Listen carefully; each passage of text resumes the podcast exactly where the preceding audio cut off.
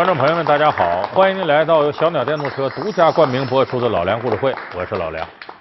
在中国历史上啊，这皇帝一般来说呢，呃，三宫六院七十二嫔妃，后宫佳丽诸多，所以呢，你没见着几个皇帝啊，他对哪个女人呢，好像一往情深，就跟这个从一而终似的，很少。如果真有那么个皇帝啊，说对自己爱的女人一往情深，能坚持好长时间，倒成奇葩了。很多人都觉得，哎呦，这这皇帝真有意思啊！哎，还居然是个情种。你看那个，咱们都知道唐明皇啊，就唐玄宗李隆基跟杨贵妃俩人腻乎的不得了，以至于白居易啊写《长恨歌》都说后宫佳丽三千人，三千宠爱在一身。好到什么程度呢？俩人起誓，在天愿为比翼鸟，在地愿为连理枝。几乎这个唐明皇杨贵妃爱情故事成了千古奇观了。那其实像他这样的皇帝、皇妃有没有呢？不是没有，在后来大明朝时候就有那么一对儿，这俩人是等于是一个模范爱侣。到皇帝打小时候是太子时候，他们就在一块儿。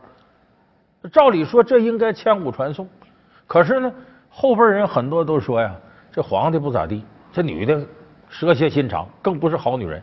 这是谁呢？有的朋友能想起来，这就是明宪宗朱见深。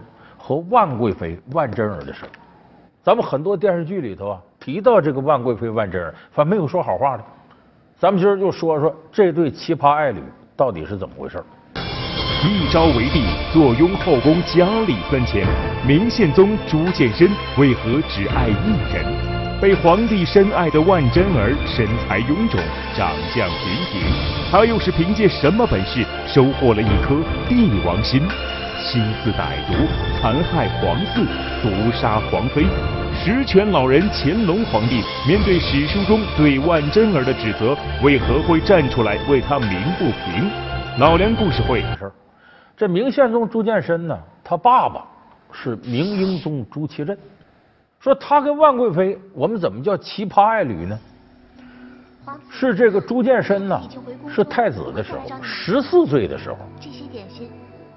就娶了万贞儿当妃子，说那很正常。那时候你皇子很正常。万贞儿多大了？你们知道吗？三十一。就万贞儿比朱见深大十七岁。好，多吃点。当时很多人就不理解，说一个皇太子想纳妃纳谁不好？